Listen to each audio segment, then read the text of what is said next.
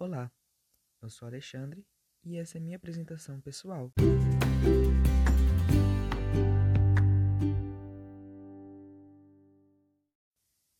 Tenho 15 anos, nasci e moro em Valparaíso e estou no primeiro ano do ensino médio.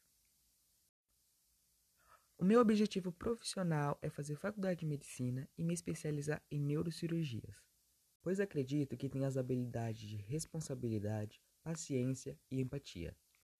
Pois mais do que transmitir segurança, o médico deve mostrar empatia e tentar imaginar como o paciente se sente. Pretendo cursar a faculdade na região mesmo, na Unisalesiano.